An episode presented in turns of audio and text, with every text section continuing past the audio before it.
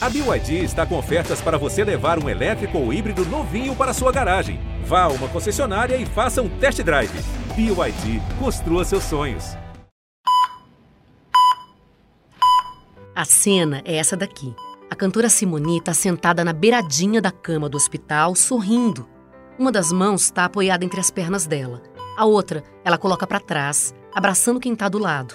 E ela diz: Uma visita linda e cheia de amor. Simone fez essa postagem numa rede social. Aí ela continua o texto. Essas coisinhas nos ensinam tanto. Essas coisinhas são vários cachorros. A Simone está rodeada de todos eles no quarto. Ela estava internada para fazer o tratamento contra um câncer no intestino e recebeu a visita dessa galerinha peluda. Eles fazem parte de um projeto de intervenções assistidas por animais, a ONG Patas Terapeutas em São Paulo, fundada pela Silvana. Em 10 anos, muitas visitas desse tipo já foram feitas e em vários lugares. Você vai ficar sabendo de casos incríveis e emocionantes. Eu sou a Juliana Girardi. Pegue o seu bichinho, um petisco e vamos juntos. É conversa ao pé do ouvido para você ficar imaginando cada trechinho dessa história em mais um episódio de Bichos na Escuta. Silvana, conta pra gente como é que é uma visita de um animal num hospital, por exemplo. Você chega com um cachorro, entra no quarto que a pessoa está internada lá e como é que se dá essa interação? A gente fala assim, Dá licença, tem uma visitinha especial para você hoje. Aí a gente entra ou com um cãozinho menor no colo ou um cão maior, né, andando. Primeira criança pode estar tá do jeito que tá, ela arregala os olhos, uhum. assim, a gente fala assim, se você quer passar a mão, quer ficar pertinho, ela já estica os bracinhos quando ela pode, quando não pode se mexer, né? Ela arregala o olhinho e você vê que ela quer, quer mexer, quer ficar. Aí a mãe quer ficar junto. Aí quando a criança pode, a gente tira a criança da, da, da caminha, né? Vocês não sabem a maravilha que é assim, vira assim um burburinho geral no local, porque assim, tem criança andando na, uh, pelos corredores com os animais, tem nos quartos, na brinquedoteca, aí vira assim uma bagunça assim organizada, vamos dizer assim, né? Bagunça organizada é bom, é. é e, quando, e quando a gente sai, tem crianças até que choram porque querem ficar com os animais, que não querem saber, mas a verdade é que a gente faz esse resgate do mundo externo para elas, né? Sim. Principalmente a gente faz questão de visitar os pacientes crônicos, né? Por isso que a gente vai na oncologia, nessas doenças onde as pessoas ficam muito mais tempo, né, dentro de um hospital e passam aí para procedimentos terríveis, né? Mas é uma delícia, porque eu falo que a gente sai de lá gratificado, porque a gente fez a diferença naquele momento para cada um, né? Para cada um, uh, pai, mãe, criança, profissionais, todos ganham e nós também ganhamos, né? É, que é né? isso que é o mais não é importante. o paciente que está ali, né? Não, recebendo não. aquele carinho. E, na verdade, é o fato só do animal estar tá lá, junto dessa pessoa, tocar o bichinho que já está fazendo essa diferença tão grande. Porque não é nada mais além do que isso que eu tô falando mesmo. Esse contato do toque, de sentir ali o pelinho, de estar tá junto, é Exatamente. é isso. É isso, exatamente isso. E isso uh, é até bom falar que é cientificamente comprovado todos esses benefícios emocionais e fisiológicos, né?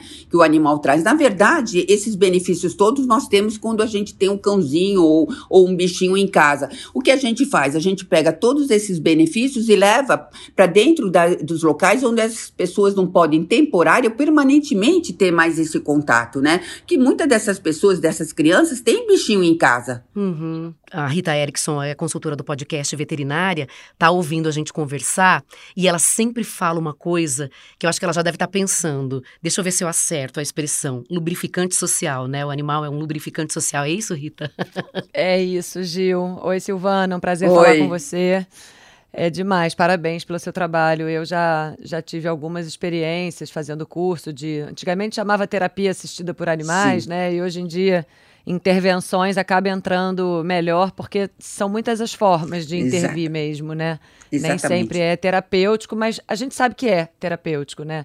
E é isso, Gil. O cachorro é esse clássico lubrificante social, né? Porque ele facilita as interações, ele, ele, ele quebra o, o clima, né? O, a tristeza, ele traz essa, essa alegria. Todos os animais, né? Mas o cachorro ele é muito mais comunicativo com o ser humano, né? O fato deles estarem há muitos anos, mais de 15 mil anos, né, aprendendo a cada dia a conviver com os humanos, eles têm essa habilidade maior, né, de comunicação e social do que a maioria das outras espécies. Então é, é inegável e é emocionante, é lindo de ver como transforma o dia, semana, um mês, né, de uma pessoa que está ali internada, só olhando para aquelas paredes, né, sem nem noção do tempo, encostar num pelo fofinho, Sim. né, receber uma lambida, te leva de volta para a vida, né? É. Na maior parte das vezes, vocês levam cachorros,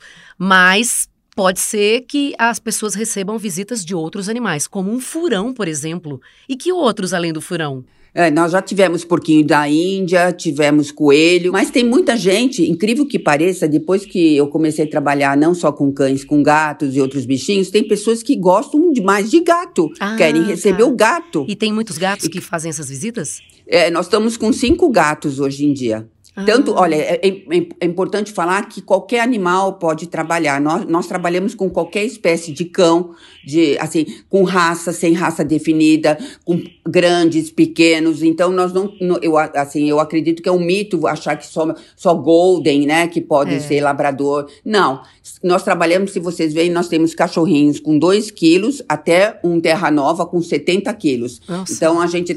É, e o gato, incrível como as pessoas, tem pessoas que preferem o gato ah, do que pessoas o, o, pedem, o cão. Sim. Ah, eu quero Pede. passar ah, eu tô, gatinho. Né, o gato tá aí, a gente fala, tá, então prefiro o gato. O furão, então, é uma coisa exótica, né? Olha. Todo mundo quer pegar o furão, né? e, e esses, mas, é, mas esses animais, é muito importante falar que a gente, além do cuidar do bem-estar do bem deles, eles tão, são todos dessensibilizados, né? E uh, nos cinco sentidos, principalmente o tátil, porque nós somos um povo latino, a gente é, gosta de abraçar, de beijar, né? A gente pega o beijo. Então a gente, eles passam por um processo de, uh, de comportamento. Nós temos escolinhas de cães e de gato. O gato entra num processo de dessensibilização. Claro que, é que são gatos que é diferenciados. O que, que é, é, esse processo? É, é, é, o toque, eles entrarem no. Uh, dessensibilizar nos cinco sentidos, eles aguentarem sons, hum. uh, né, a audição, a visão, o, o tátil. Vocês fazem um treinamento, então, antes deles Tem, irem? É isso, é um treinamento. Todos eles fazem. E mesmo o furão, eu estou falando furão porque hoje nós temos o furão, né? Ele também passa por esse processo de dessensibilização. Ele adora. Se você vê, ele vai nas pessoas. E os nossos animais, como nós trabalhamos com mais animais, todos eles precisam gostar de outras espécies. Ah. Porque nós trabalhamos juntos, quando a gente entra no hospital, num corredor, a gente trata junto o cão, o gato e o furão. Então, todos Já entra todo eles, mundo junto. Todo mundo junto, porque nesse momento de socialização que a gente tem na entrada, a gente tem lá, a gente chega. Uh, claro que essa socialização é prévia, né? Quando a gente faz toda a avaliação do animal.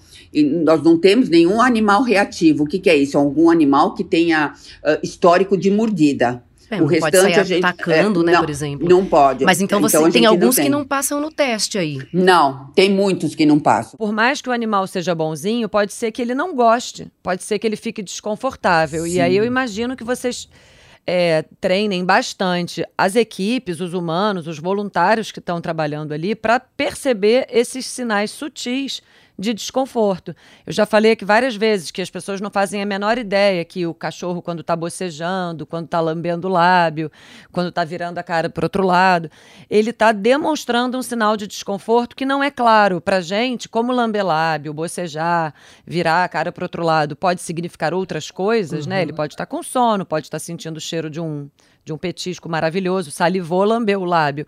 Não é só ser bonzinho, né? Ele precisa estar confortável. E aí eu imagino que para os gatos isso seja um desafio maior ainda, porque assim como a gente também já falou aqui outras vezes que está na moda essa história de botar o gato para passear, para o gato pode ser muito legal ele sair para passear e conhecer a rua, explorar, mas também pode ser desesperador, ele pode ficar com muito medo, ele pode ficar muito ameaçado. É porque nem todos então, gostam, né? Aí é uma aí tem é, é bem sim, particular isso, é, né, no caso do gato. Isso, e, e se ele for habituado desde filhote, você não precisa dessensibilizar. Dessensibilizar é quando a gente tira uma coisa que ele já está sensibilizado, como se fosse assim: eu tenho um trauma e eu vou me destraumatizar, tá, digamos assim. Tá. É, agora, se a gente já desde sempre, né? acostuma o animal com toque, com barulho, que era o ideal, né? No mundo ideal, o, cachorro e o gato moderno deveriam, naquela fase de socialização, de sociabilização, o cérebro deles é uma esponja, ele está preparado para qualquer coisa que vier. E isso é muito cedo, com dois, três meses de idade já, já fechou essa, essa janela de sensibilização. Então a gente deveria realmente acostumar todos os animais, independente se ele vai ser um terapeuta né, ou não, acostumar com todos esses desafios da vida humana, né? Uma máquina de lavar, um secador de cabelo, um liquidificador, o próprio transporte, né? A caixa de transporte. A gente vê no dia a dia os animais sofrendo para entrar na caixa de transporte, porque eles não foram habituados, é. né?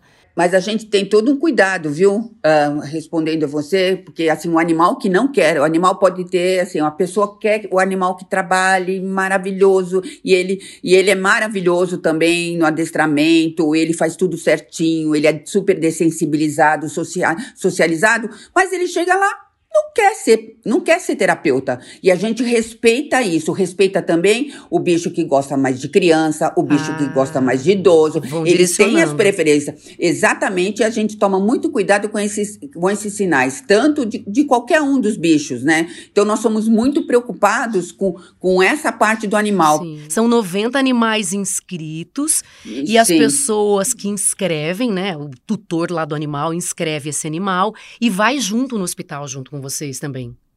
Sim, o anim... aí a parte mais difícil são os voluntários, né? São os humanos. Por quê? Porque ainda não tem um curso de adestramento para humano, né? Vamos inventar? A gente tá, acho que a gente está precisando disso. É, né?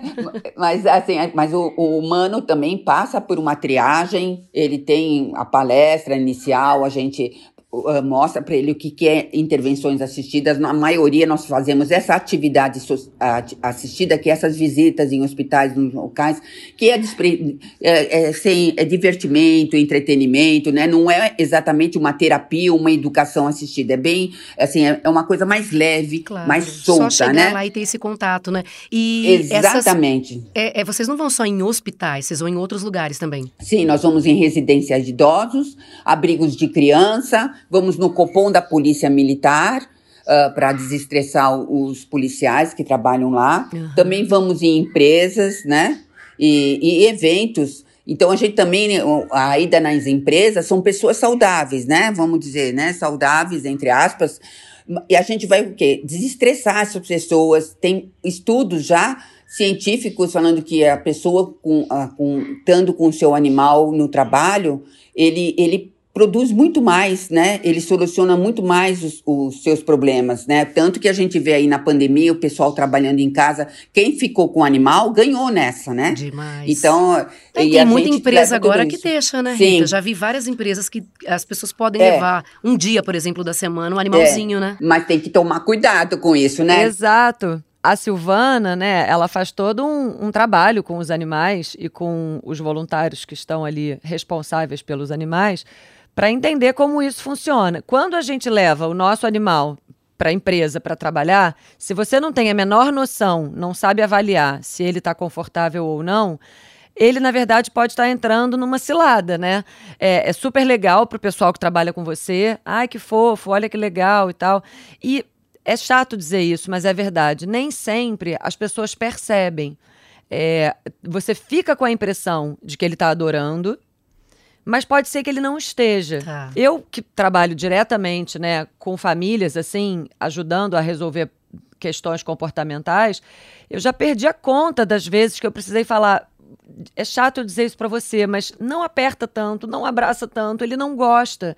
Você pode achar que ele gosta porque você gosta e porque você ama ele, ele te ama, mas assim, é chato você perceber, entender que o animal não está curtindo e a pessoa está insistindo. E muitas vezes ele morde, ele rosna, porque ele já esgotou todos os sinais sutis que ele poderia dar e a pessoa não está sabendo ler. Gente, é muito bom ouvir isso, viu? Porque as pessoas. Porque a gente pensa na gente, né? Exatamente. O que eu quero agora? Eu quero pegar o meu gato, eu quero passar a mãozinha lá no cachorro e tudo mais. Você tem que observar realmente o que, que o bichinho tá. Qual o comportamento do animal ali. E o humano não faz isso. É muito bom a gente ficar sempre atento a isso que vocês estão falando. Porque é observar a reação do animal. E aí você vai ter certeza. Não precisa ser especialista para isso, né? A gente consegue, eu acho, que identificar ali. Tá curtindo, não tá curtindo. Esse é um sinal já, né? É, o problema, Gil, é que a pessoa, ela, na maioria das vezes, ela vê o que ela quer, né? é, ela enxerga aquilo enviesado na direção que ela quer. Mas no fundo, no fundo, é... dá para perceber se eles estão gostando dá, ou não. Essa não, coisa de claro você falar de rosnar, de, de, de latir, de virar o rosto, são sinais, né, ali, de que o animal são, não quer. E, e, e tem uma, uma impressão muito comum e que é antiquada, está totalmente é, fora do que a gente sabe hoje em dia cientificamente, que é os animais estão aqui para nos servir. É. Não, não estão. O animal de estimação, a partir do momento que ele está dentro da nossa casa e vira um membro da família, né? A gente já trouxe esse termo, né, da família multiespécie para cá várias vezes. Ele, ele precisa estar satisfeito, assim como o pai, a mãe, o filho, o irmão, o primo. Ele não está ali só para nos agradar. Ele tem os direitos e, e- e deveres, talvez, né? Alguns ali, que ele precisa ser ensinado também. No outro dia, eu fui atender um cachorro que a, a- a responsável por ele me falou assim: ele é muito mal educado. Aí eu perguntei, mas ele foi educado? Ele É. foi à escola? Aí ela falou: não. Ele não, ele não teve nenhum adestrador. Eu falei, então ele não é mal educado, ele é não educado. E aí a gente não pode querer dele, exigir dele é, determinados comportamentos que a gente nunca ensinou. Né? Ele nunca é, soube o que, que eu queria dele. E aí fica essa confusão. Nossos animais terapeutas, isso, eles quando eles trabalham, são terapeutas, vamos, a gente coloca esse nome, né? Mas quando eles estão em casa, eles precisam ser cachorro, precisam ser gatos, precisam ser furão, porque não é certo você. Hoje a gente, por causa dessa multiespécie, eu também cuido muito de pacientes com, com esse problema, família de multiespécie. A gente não pode esquecer que o animal, ele tem um lugar dele dentro da, da família, mas ele não deixa de ser um cão, não É, deixa de ser o animal. espécie, E ele precisa ser isso. Senão você acaba deixando o cachorro neutoriz, eh, neurótico, né? Vamos dizer assim, não é, Rita? Incrível Sim, hoje é, que, os ele- casos Cê- que tem, né? Imagina esse bichinho que leva felicidade pra alguém no hospital e ele próprio não tá tendo o direito de ser feliz na casa Exatamente. dele, né? É muito Exatamente. cruel isso, né? Uma, uma das cinco liberdades, né, que são assim os, os pilares do bem-estar animal, é que ele possa expressar comportamentos naturais da espécie. Então, assim, se o cachorro mora num apartamento, ele não vai poder cavar. A gente sabe que ele cava o sofá, ele cava a caminha, e ele leva uma bronca porque ele cavou a caminha. Claro, a caminha custou dinheiro, eu não quero que ele cave a caminha, mas eu preciso levar esse cachorro para cavar em algum lugar.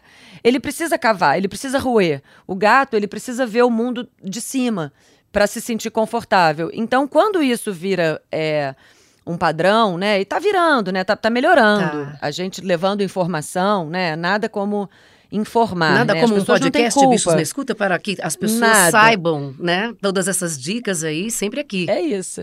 Ô Silvana, tô doida para saber da visita da Simoni, desses cachorros todos, porque a foto é linda. São vários animais ali, ela tá sentada na cama, né, do hospital, bem na beiradinha ali, na mão, passando a mãozinha em, em um dos cachorros, mas ela tá rodeada de cachorros. Como é que foi essa visita? Ai, foi ótima, porque na hora que ela soube que nós estávamos lá no hospital, nós terminamos a nossa visita lá na pediatria e fomos direto lá para o quarto dela. Como nós estávamos todos os animais, tinha o quê? Nós estávamos quase em- com, com 10 animais ali. Tem alguns que nem apareceram ali na foto, né?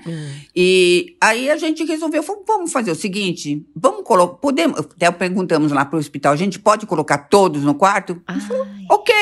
Na hora que nós entramos com os animais, ela de- deu um pulo e ela amou, sentou na cama, ela já estava esperando, né? E acho que ela não tinha noção do que, que ia aparecer tantos, no quarto é. dela. Achou que e fosse ela... um cachorrinho, né? Nossa, ela, ela amou os cachorros, nós estávamos com furão também. Foi demais, assim, foi muito bom. A cara de felicidade dela é, ela tá foi incrível. Foto, é, dá pra ver. Mas né? ela estava muito feliz. E, é, é, assim, se pudesse, a gente ficava o dia inteiro lá. Mas é importante aí falar também, né? Nós estamos falando de bem-estar animal. Uh, nós fazemos, é uma norma internacional, é uma hora ou menos de visita, tá. dependendo muito do número de pacientes, do local, do tempo. Então, tem muitas. Uh, variantes que a gente precisa fazer para estar tá com aquele animal ali. Tanto uhum. que nós ficamos no quarto dela por volta de menos de até de 10 minutos, porque eles já ah. estavam cansados. Eram né? vários também, né? Embora ficam na cama, no chão, foi assim, o quarto foi tomado de, de animais do quarto dela, e, né? E pode, assim, Mas... isso, subir na cama, por exemplo, vocês entram em UTI, tem alguma Sim. preparação para evitar qualquer tipo de contaminação? Ah, os animais, ah, vamos falar de saúde, eles são, ah, tem que ter, os cães precisam das quatro vacinas, tem o parasitológico, tem, tem o anti-pulga, carrapatos e sarnas, tudo que é essa parte, nós estamos com todas em cima, até do furão, qualquer bicho que entra, ele passa por um rígido protocolo de, de, de saúde para estar, tá, né? e a gente entrega isso para o setor de infecto do, do hospital. E, mas cada hospital tem um protocolo, tem aqueles que deixam colocar na cama, tem aqueles que não deixam, tem uns que nós ficamos no corredor, tem outros que ficamos num local específico. Então, vai depender do local. Então, se, a, se eles deixam subir na cama, os animais sobem. Claro que esses animais tão limpo, toma um banho, dente, dentição, tudo em dia, ouvidinhos limpos. E quando nós entramos, eles passam, nós passamos um paninho com clorexidina 2% nas patinhas deles, né? Que quando é a dente tipo um, um é um é um bactericida, tá. né? Que a gente passa com lencinho umedecido, mas eu vou te falar que nós trabalhamos em hospitais desde no meio da pandemia, setembro de 2020, nós voltamos em hospitais. Claro, com, todos os protocolos do Covid para os voluntários, né? Então a gente se, se precaveu muito, muito, muito, muito para estar tá lá. E nunca aconteceu nada. Ficou tudo bem e estamos aqui até hoje, porque a gente tinha que levar um, um, alguma coisa para essas pessoas que estavam lá e principalmente estavam assim, não tinha mais nada, não tinha mais nenhuma visita. Nossa, na pandemia eu imagino, é.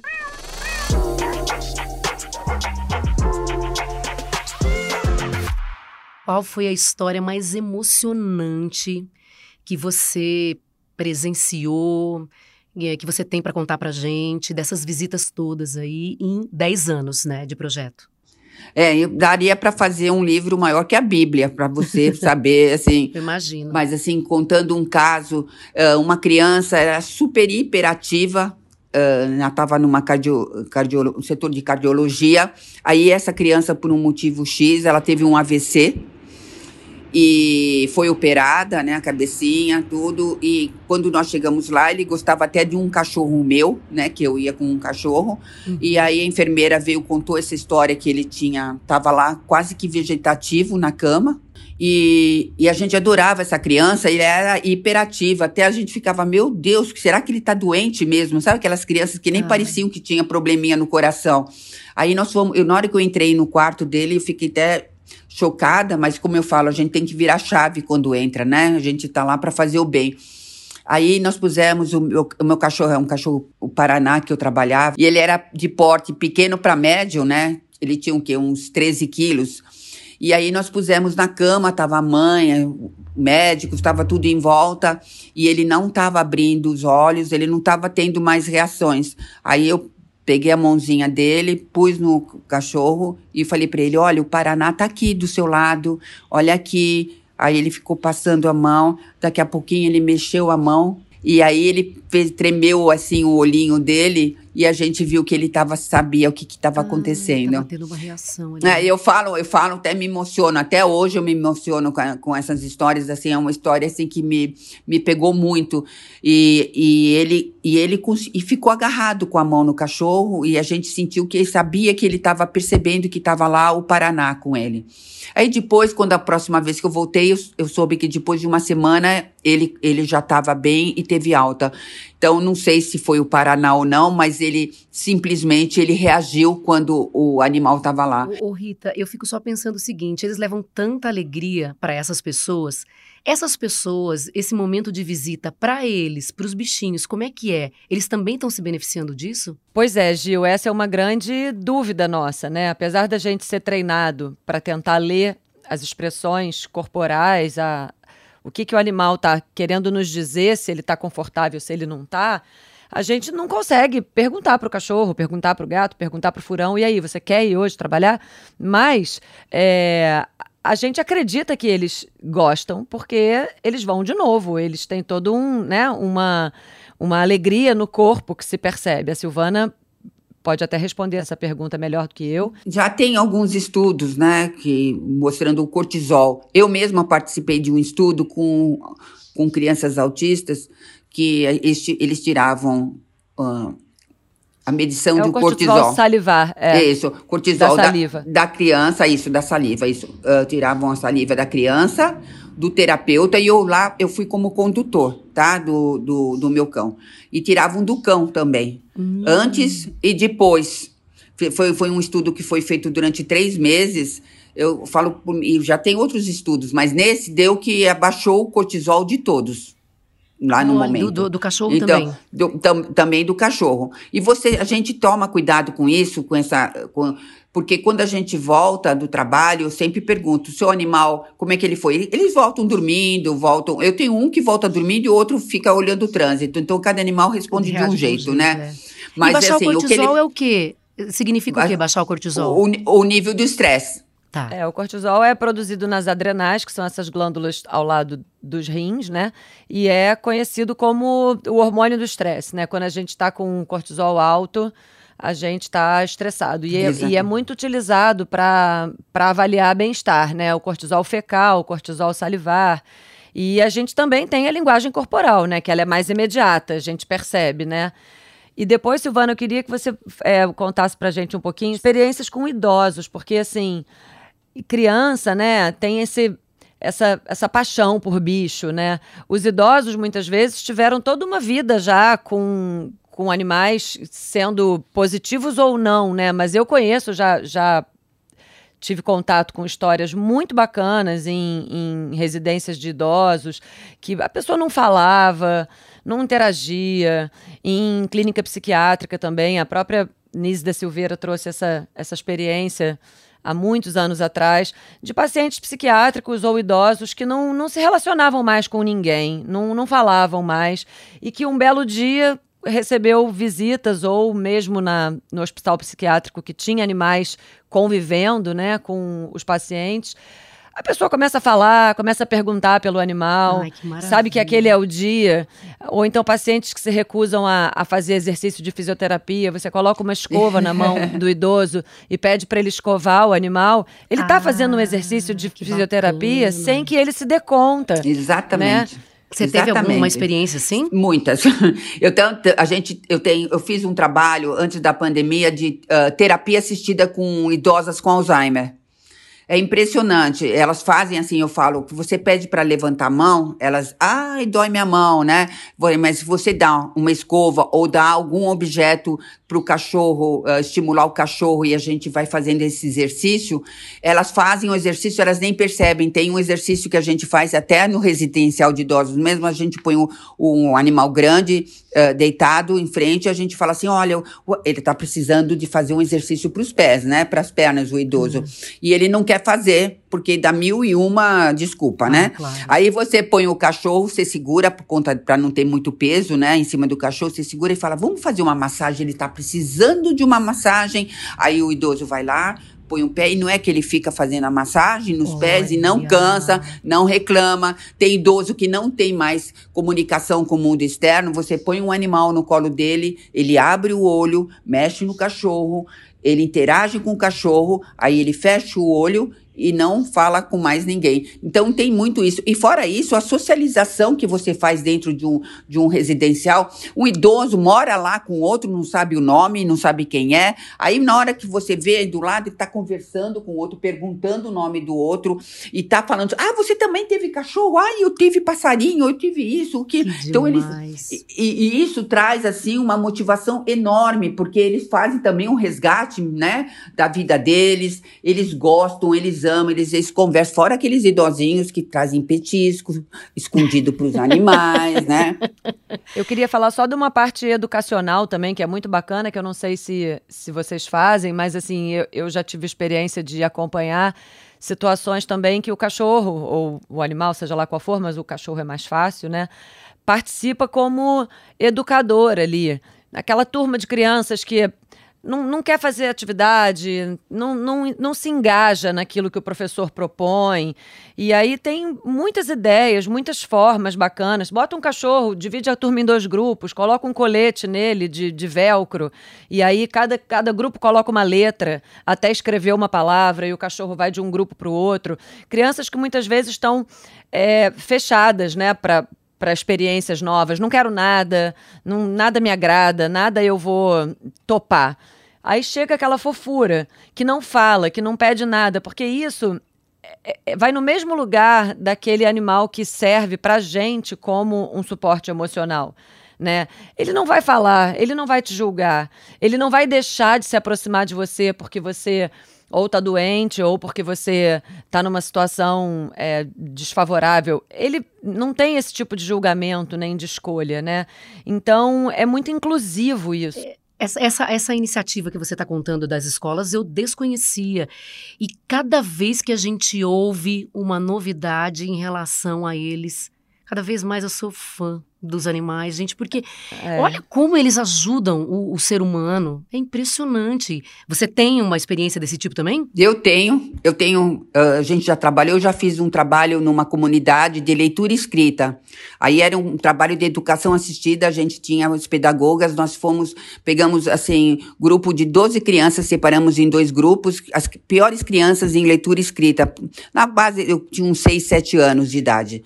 Então, as crianças uh, foi, foi bom em todos os sentidos. Elas, em três meses, até apareceu, a gente mandou para um congresso esse, esse nosso estudo, que as crianças, elas começaram, elas elas se apoiavam nos animais terapeutas para fazerem os exercícios de leitura escrita, porque quando elas estavam com os animais, elas estavam ali, eram animais, entre aspas, né, ajudando, como apoio ali para ajudá-las a fazer os exercícios, na leitura, eles liam para os animais, eles faziam as coisas pelos animais. E além disso, nós fazemos um trabalho muito legal, espero voltar agora, é a semana bucal, gente, com os nossos cachorros, que é a parte educacional. Nós pegamos uma fêmea, um macho, vai a gatinha também, né? E vai também um cachorrinho mais velho, que já está com os dentinhos mais ruins, e a gente vai ensinar as crianças a escovar os dentes. Então, ao invés de ter toda aquele a escova grande, aquelas eles levam aquelas dentaduras enormes, os, os animais é que são ali fazem o papel do menino da menina do e do, do, daquele que não escova os dentes, que a gente faz toda uma história, e também mostrando o gato que qualquer animal, qualquer um, né? Qual, aí vira, a, a, eu falo que é a identificação projetiva, né? Que é quando a gente olha o animal e a gente se sente um igual, né? Então é isso que a gente leva para essas para as crianças, e as crianças veem que qualquer Qualquer um pode escovar e manter os dentinhos limpos. Então, ah, foi um trabalho. Nós demais. fomos em várias comunidades aqui em São Paulo fazer esse trabalho e deu muito certo. Então, a gente, o animal, ele, ele faz isso. Ele tem uma parte também educacional muito grande, né? Não só na, na escola, como, na, uh, como em termos de sociedade, né? Falando em sociedade mesmo, né? De é. comportamento social, né? Giovana, eu virei muito fã desse projeto, viu? Que demais!